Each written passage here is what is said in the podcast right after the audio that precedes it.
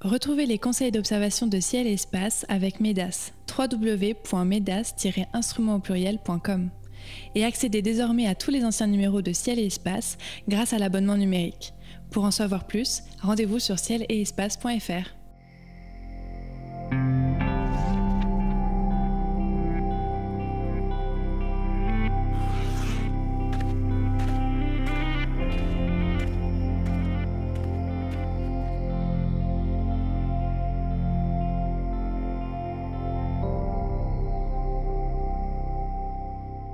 Bonjour et bienvenue sur les podcasts de Ciel et Espace pour une nouvelle émission consacrée aux éphémérides. En compagnie de Cyril Birnbaum et de Sébastien Fontaine, voici les spectacles du ciel que je vous conseille d'observer en ce mois de février 2023. La comète C 2022 E3 ZTF passe au plus près de la Terre le 1er février. Elle croise Capella le 5 et Mars le 11. La Lune se couche dans l'arc de triomphe le 6. La Lune encore est visible comme un mince cil le 21 et elle compose une très belle conjonction avec le duo Vénus-Jupiter les 22 et 23 février. Nous commenterons tous ces spectacles et comme chaque mois, Cyril Birnbaum nous aidera à réussir une belle photo du ciel, tandis que Sébastien Fontaine reviendra sur un événement ou un personnage marquant de l'histoire de l'astronomie. Bonjour messieurs. Bonjour. Bonjour. Alors Sébastien, c'est vous qui, comme chaque mois, démarrer cette émission nous racontant une petite ou une grande histoire autour de l'astronomie. Ce mois-ci, je me suis laissé dire que vous alliez nous parler d'un certain Dobson, John Dobson. Exactement, John Dobson. Oui, parce que Dobson, ce n'est pas qu'un qu'un télescope, Et Eh non, même un- un télescope. Exactement, il y, avait un petit cœur qui battait euh, derrière la conception de ce télescope de Dobson. Donc John Dobson est né en 1915, mort en 2014, donc il n'y a pas très très longtemps. Euh, il est décédé la même année que, que Jean Texeron. Euh, ça vous parle aussi, un autre concepteur de, de télescope bien connu dont on reparlera euh, sans doute un peu plus tard. Euh, et donc euh, John Dobson euh, avait la volonté de créer un télescope euh, portable, transportable, peu cher.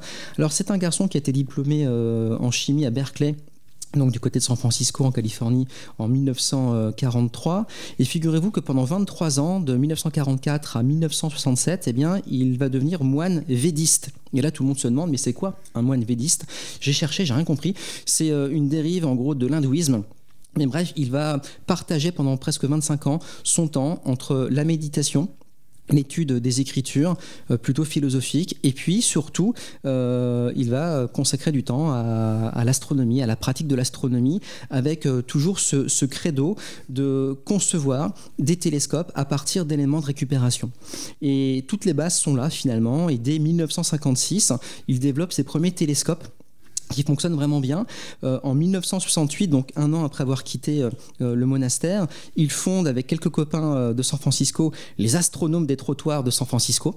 Alors euh, c'est quelque chose qui existe pour de vrai. Ça s'est développé un petit peu partout dans le monde. Aujourd'hui encore, quand vous vous promenez dans les rues de San Francisco, de Santiago au Chili, vous avez des gens qui vous proposent gratuitement ou non des observations euh, des planètes, des étoiles ou de la Lune avec des télescopes installés euh, au niveau des passages cloutés. On a ça également à Paris avec Jean-Raphaël Gillis hein, qui euh, propose ré- régulièrement des, observations euh, sur le pont Saint-Louis, si j'ai bonne mémoire.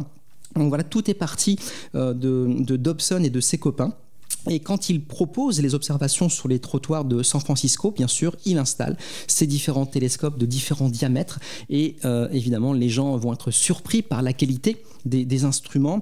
Euh, les télescopes sont donc très vite euh, vraiment appréciés. En 69, il propose d'en construire à qui on voudra pour moins de 300 dollars. Et très vite, le concept va être indus- industrialisé et de là fortement démocratisé jusqu'en Europe bien sûr malgré une conception euh, parfois un petit peu euh, cheap, bon marché, euh, je pense notamment à la monture azimutale qui peut être un frein pour certains. Je vous rappelle qu'une monture azimutale, ça vous permet d'orienter votre télescope ou votre lunette sur deux axes hauteur, donc vers le haut, le bas, et puis gauche-droite, hein, donc l'azimut et, et la hauteur. Et c'est un peu embêtant quand on veut suivre un as, il nous faut plutôt une monture équatoriale. On en reparlera plus tard, mais voilà. Donc là, il y a peut-être un frein pour certains astronomes, mais il n'empêche que le côté plug and play euh, va plaire énormément.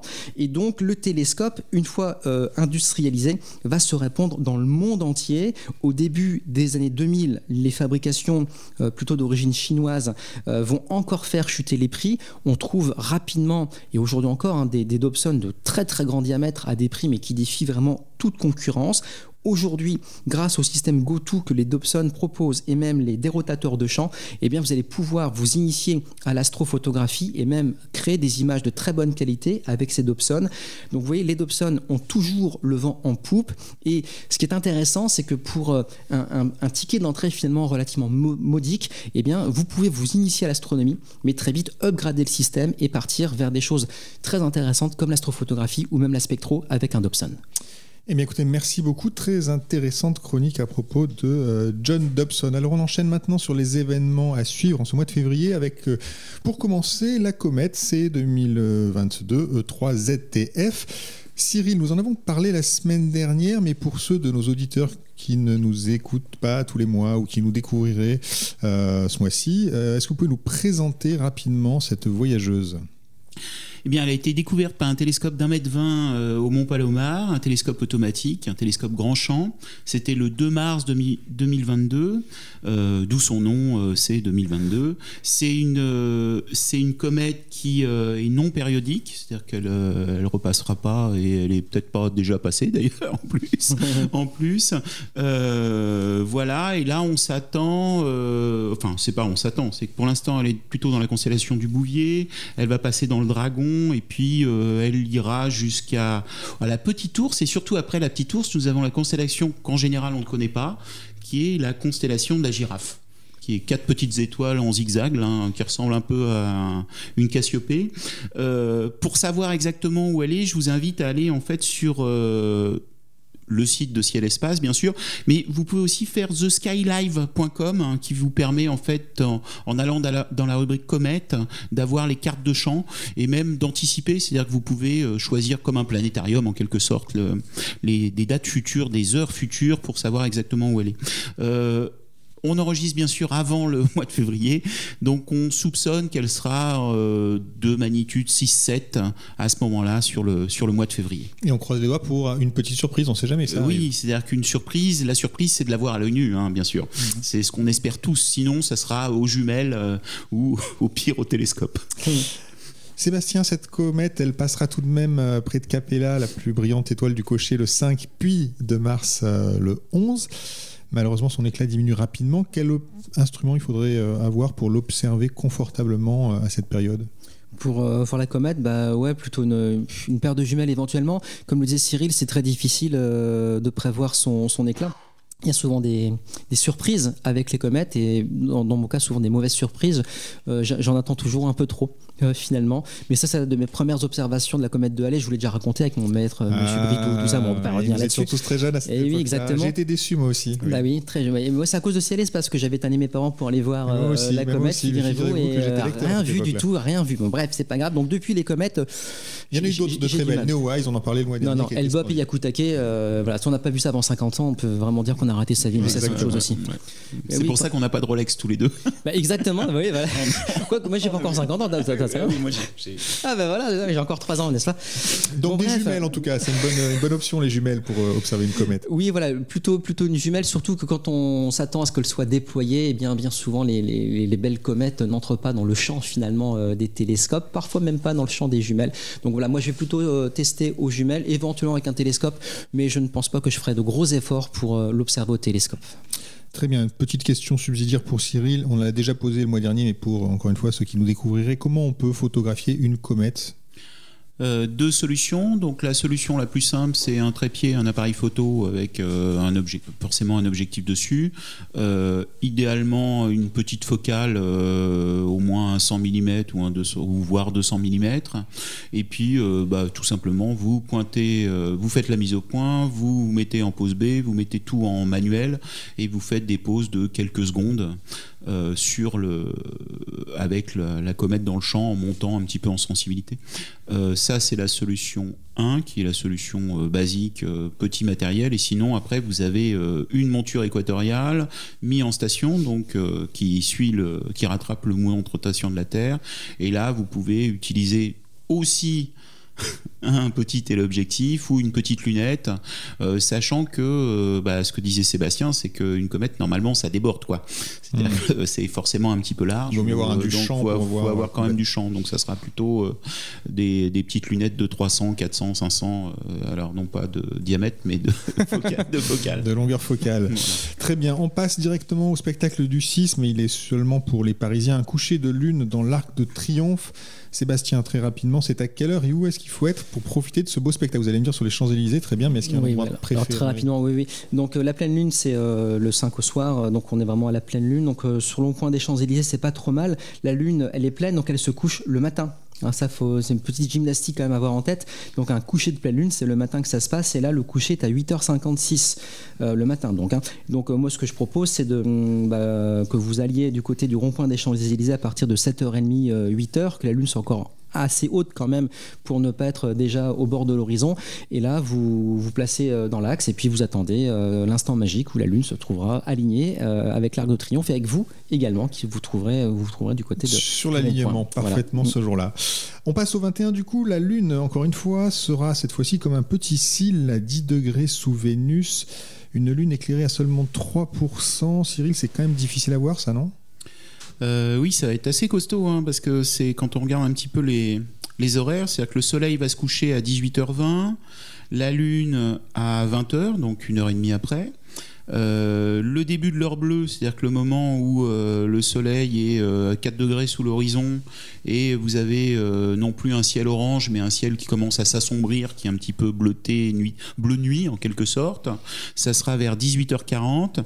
Ça veut dire que en gros, vous aurez à partir de 19h, ça va être le moment de, de prendre la photo, mais c'est le moment où la Lune est à 6 degrés au-dessus au de l'horizon. Donc c'est c'est un petit peu. Ça se prépare, il faut ouais, pas ça y se aller. Prépare. faut aller vite. Ouais, faut vite et être sûr de rien avoir devant, euh, que rien vous embête. Mais c'est vrai que c'est assez joli à voir. Et puis 10 degrés, donc ça rentre dans un, euh, dans un 200 mm. Enfin, il faudrait plutôt un 100, 100, 150 mm. Donc sur votre téléobjectif là.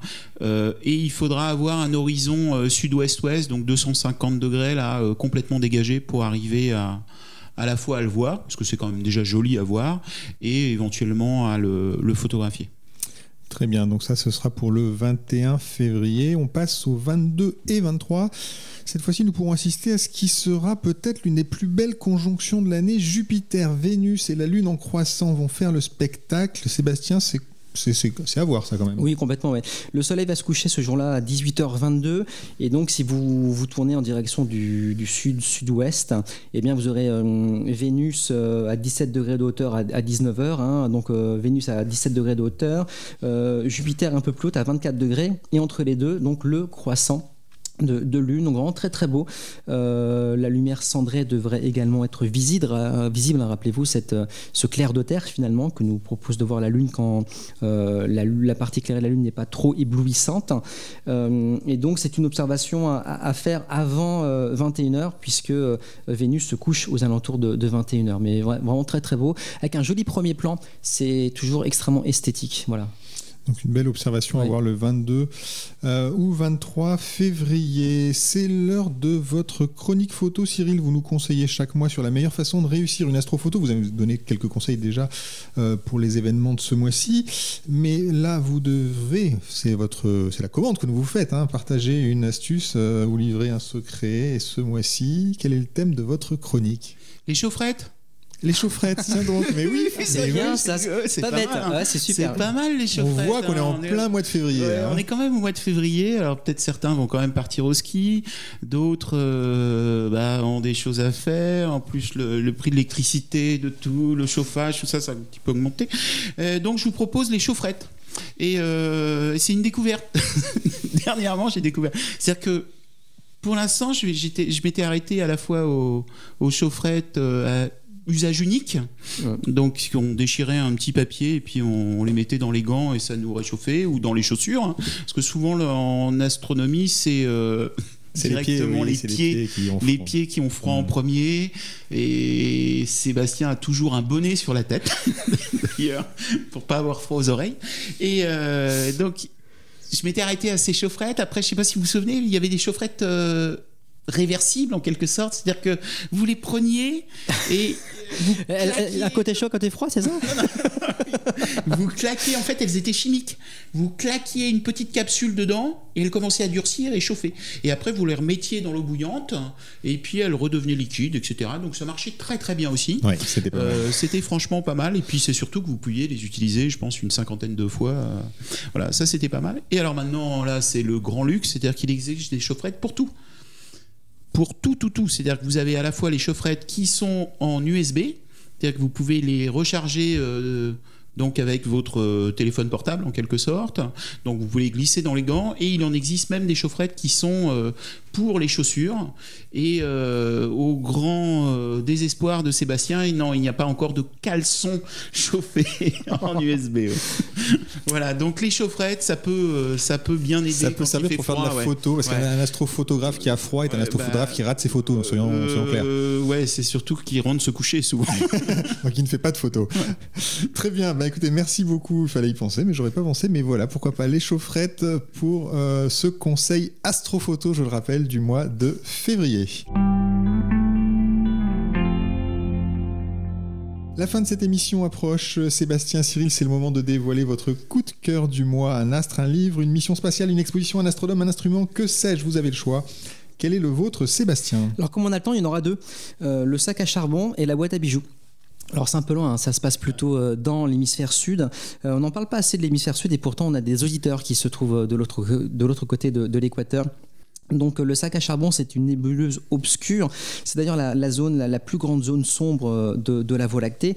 Euh, on n'est pas très loin donc de la constellation de la Croix du Sud. Les principales étoiles de la Croix du Sud, c'est Acrux et Bicrux. Et donc si vous avez la Croix face à vous, eh bien vous regardez légèrement sur la gauche de la Croix et vous êtes vraiment dans le sac à charbon, une zone grande comme 30 fois le diamètre apparent de la Lune. Et c'est vraiment un trou noir finalement béant dans la Voie lactée. Et ça, c'est quand même assez étonnant. Ça se remarque très bien à l'œil nu, même en ville. Si dans une ville de l'hémisphère sud, ça se voit très très bien.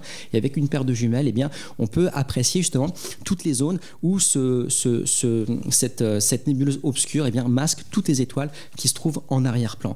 Et pas très loin. euh, à quelques degrés finalement de ce sac à charbon, il y a la boîte à bijoux NGC 4755. C'est un amas ouvert situé à environ 6500 années-lumière de nous. Un amas ouvert avec des étoiles très lumineuses, un très très bel amas, sans doute un des plus beaux amas ouverts visibles à l'œil nu, aux jumelles, au télescope, bien sûr. Les étoiles colorées, euh, ils sont assez nombreuses. Et ce qu'il y a de très chouette, c'est que quand on regarde la boîte à bijoux et quand on regarde le sac à charbon, eh bien, on peut mettre les choses en perspective, car au premier plan, on a le sac à charbon situé à 500 années-lumière de nous, et donc beaucoup plus loin derrière, on a les étoiles de la boîte à bijoux. Et à chaque fois que je le vois, c'est pas souvent, mais ça m'arrive, eh bien, je me dis, mais on a de la chance incroyable parce qu'à quelques degrés près, le sac à charbon nous aurait caché la boîte à bijoux. Et ce n'est pas le cas, donc profitez de ces deux merveilles du ciel austral. Très bien, magnifique. Euh, Cyril, quel est votre coup de cœur ce mois-ci? Je fais ma pub. Oui. Eh oui. Euh, pendant les rencontres du ciel espace, on avait fait, euh, on avait euh, programmé un spectacle avec euh, David Elbaz et Mark Feld. Donc David Elbaz, l'astrophysicien, et Mark Feld, le magicien, qui s'appelait Magie Cosmologie. Et donc en ce début de mois de février, on le reprogramme. Et euh, c'est un spectacle qui dure une heure, qui sera le, dimanche soir à 18h30. Et euh, ce qui se passe dedans, c'est c'est assez chouette puisque on va avoir le magicien qui fait un tour de magie, donc une illusion, hein, et David Elbaz qui passe derrière en disant Ok, ok, ça c'est une illusion, mais nous dans le ciel, dans l'espace, il se passe ça, ça arrive, et on profite du planétarium, donc du dôme étoilé, pour illustrer les propos de l'astrophysicien. Donc le dimanche soir à 18h30 Un à la Cité des Sciences et de l'Industrie. Un spectacle très original qui mêle effectivement astronomie et magie. Eh bien écoutez, messieurs, merci. Les éphémérides de Ciel Espace sont terminées pour ce mois-ci. Merci à Sébastien Fontaine et à Cyril Birnbaum pour leurs précieux conseils d'observation. Merci à Nicolas Franco qui était à la technique. Cette émission était présentée comme chaque mois par David Fossé. Merci de soutenir nos publications en vous abonnant à Ciel Espace. C'est très facile euh, en ligne à l'adresse cielespace.fr. Rendez-vous en mars et d'ici là, bonnes observations.